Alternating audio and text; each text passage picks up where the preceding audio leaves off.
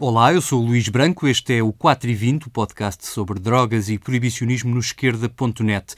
Já sabe que pode encontrar o podcast no site do esquerda.net e também no iTunes ou na sua aplicação para podcasts. Pode também procurar no Twitter ou no Facebook, 4 e 20 por extenso. E não se esqueça de partilhar o podcast. Hoje temos uma emissão dedicada à legalização no Canadá, já há proposta de lei para que a cannabis seja legal a partir do verão de 2018. Hoje é também um dia especial, é 20 de abril, o dia que deu o nome a este podcast, o 4 e 20. Neste dia realizam-se em todo o mundo iniciativas a favor da legalização e é por aqui que começamos o nosso espaço de notícias.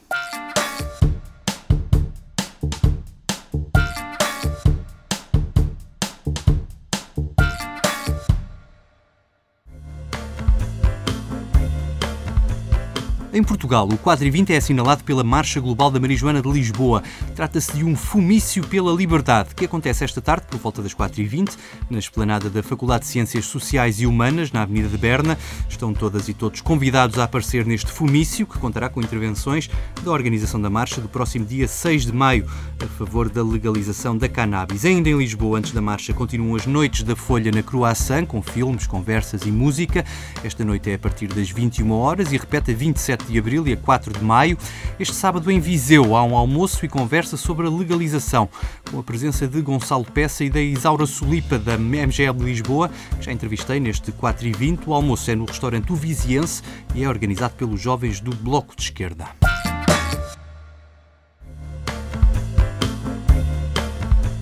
Talvez a maior iniciativa deste 4 e 20 seja a que tem lugar em Washington. Ela é promovida pelo grupo DCMJ, os mesmos que no dia da posse de Trump distribuíram charros na rua, provocando uma fila imensa de pessoas ao longo de vários quarteirões. Pois bem, a ideia agora é de repetir a dose com um convite aos congressistas. Chamam-lhe The First Annual Joint Session, um trocadilho que tanto dá para sessão de charros como para sessão conjunta.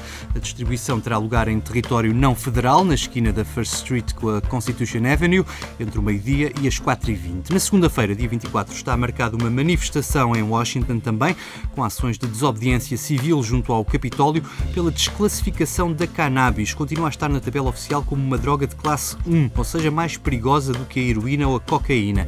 Este grupo defende que a cannabis deve ser simplesmente retirada da lista de substâncias perigosas, em vez de baixar para a classe 2, onde ficaria, dizem eles, nas mãos das grandes farmacêuticas.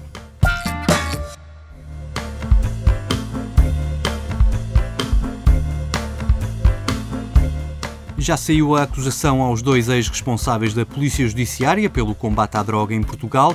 São aqueles senhores que costumam aparecer a falar na televisão ao lado de uma montanha de droga quando há grandes apreensões. Pois bem, sabe-se agora, diz o Ministério Público, que o ex-coordenador da guerra à droga à portuguesa, Dias Santos, e o inspetor-chefe Ricardo Macedo não eram mais do que avançados dos traficantes. Pelo menos dois barões da droga, Franklin Lobo e Manuel Manero, pagavam a estes e outros polícias, há ainda um cabo-chefe da GNR Torres Vedras, José da Silva, também em prisão domiciliária. Em troca, os responsáveis policiais davam informações sobre operações de combate ao tráfico. Entre os 29 polícias e traficantes que estão neste processo, há acusações por tráfico, corrupção ativa e passiva e associação criminosa. Diga-se que esta investigação contra os chefes da guerra à droga, que ficou conhecida por Operação Aquiles, só deu frutos quando uh, o antigo coordenador Dias Santos já se tinha reformado. Já sabia pelas estatísticas que por cada quilo de droga apreendida há 10 quilos que passam longe da vista da polícia. Agora, quando voltarem a ver num telejornal aquelas imagens das grandes apreensões, é melhor desconfiar se não se trata de uma operação para limpar a concorrência.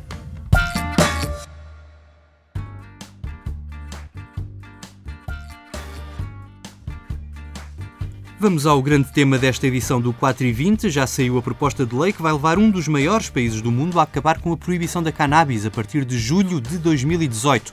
A promessa eleitoral do primeiro-ministro canadiano Justin Trudeau está mais perto de se concretizar, embora com muitas críticas dos defensores da legalização.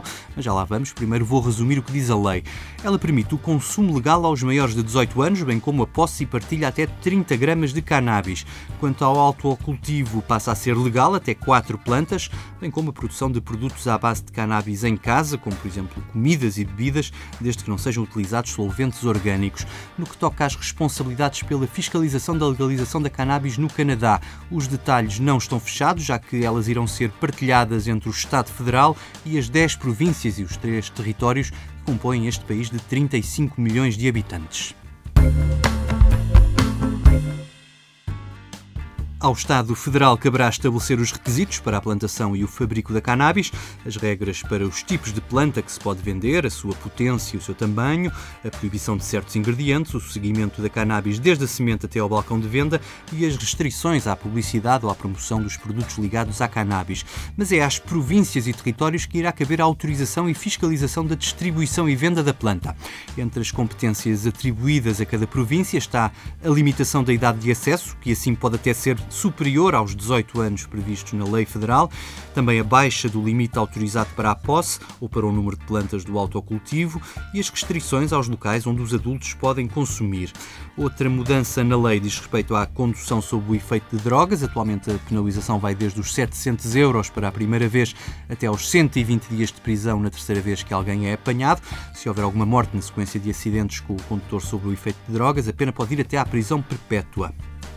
A fiscalização pela Polícia Rodoviária, que hoje é feita através dos testes a olho, ou seja, obrigar o condutor a seguir o movimento de um objeto com o olhar, dar alguns passos em linha reta, pé ante pé e ficar apoiado numa perna enquanto conta números, ela será substituída por testes instantâneos e colheita de sangue na hora por parte de técnicos. O limite de THC no sangue será de 2 a 5 nanogramas por mililitro de sangue para os julgamentos sumários, mais de 5 nanogramas para as contraordenações relativas a uma droga e 2 nanogramas e meio por mililitro combinado com 50 mg de álcool por 100 ml de sangue para as contraordenações, eh, contraordenações de drogas com álcool. O governo vai ainda definir limites para outras drogas, como os chamados cogumelos mágicos, o LSD, a ketamina, entre outras. Mas a alteração mais contestada é a que acaba com a necessidade do agente de trânsito suspeitar que o condutor está sob o efeito de álcool ou de drogas para lhe poder fazer o teste.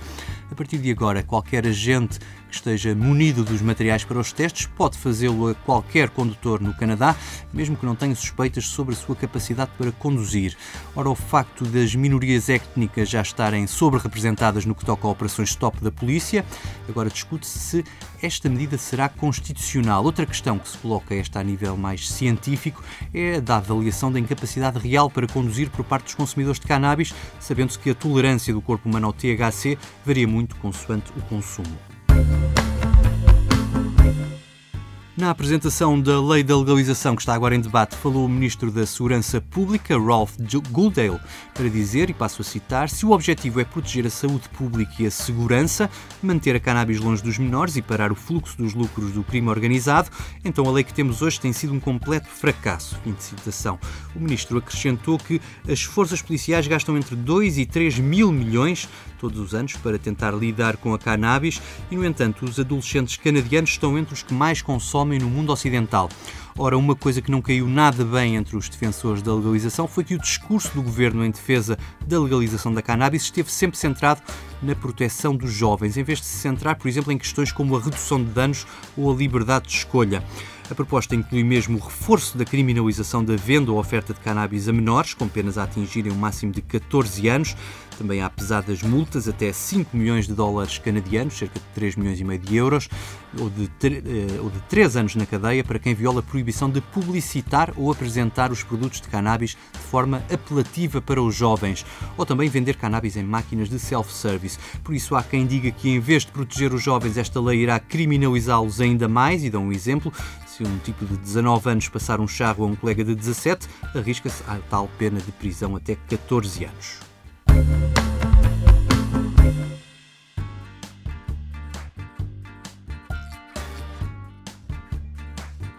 Entre as críticas apontadas ao projeto está também o facto de a lei só autorizar a entrada no mercado legal de fornecimento da cannabis às empresas já legalizadas no âmbito da cannabis medicinal, que está em marcha há alguns anos no Canadá.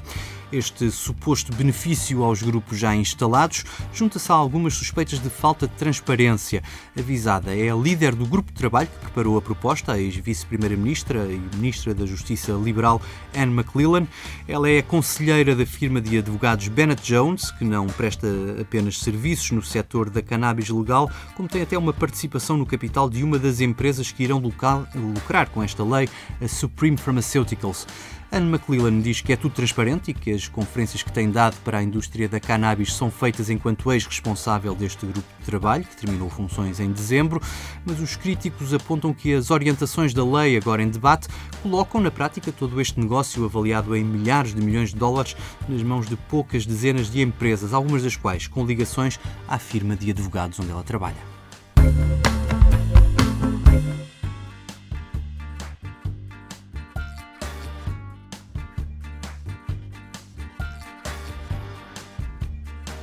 Outro alvo dos críticos é o homem que tem dado a cara pelo projeto, Bill Blair. Ele é o antigo chefe da polícia de Toronto, que foi responsável por não dar tréguas aos consumidores de cannabis durante muitos anos.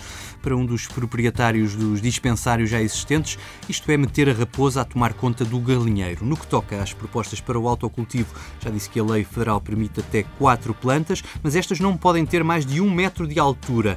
Razão para os críticos pró-legalização apontarem que um centímetro pode fazer a diferença entre plantar legalmente e passar até 14 anos na prisão.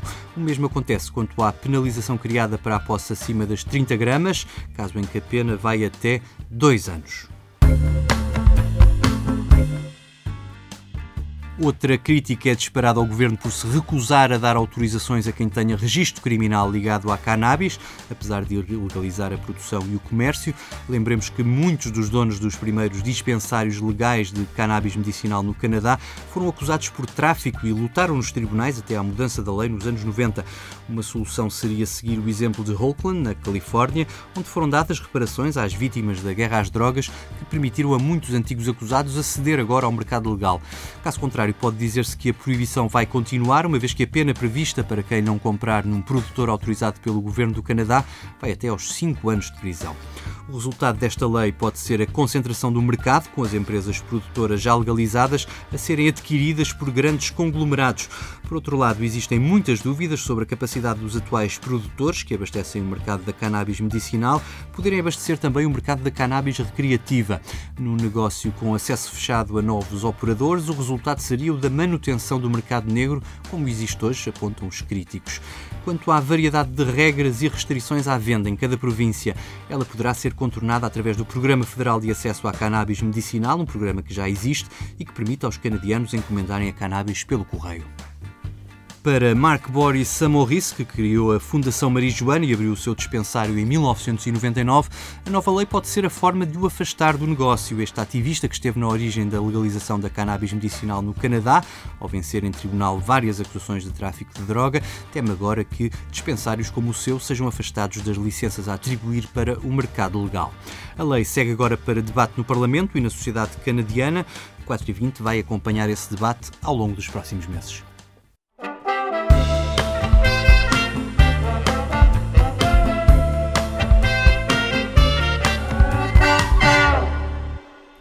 Momento musical de hoje também vem do Canadá. É uma música recém-lançada pelo jovem cantor folk Pat Robitaille, que fez parte da banda The Walkervilles.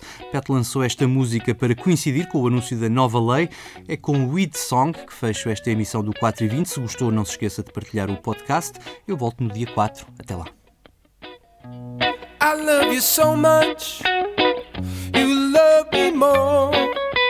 Love is a revolving door.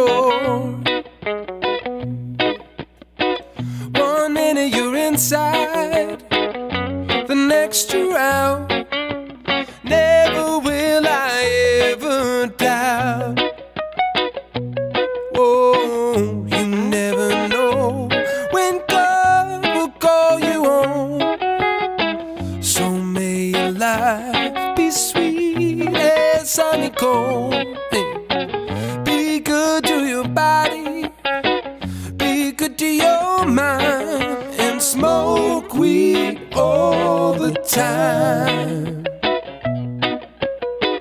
Be good to each other. Let love be blind. Remember to smoke weed all the time. Oh, oh. Oh, oh. Yeah, yeah, yeah, yeah, yeah, yeah. Christ is my Savior. Allah is Jah. Buddha got some knowledge for you. We can live together. You don't have to scoff. I know that we can pull this off. Whoa, did you know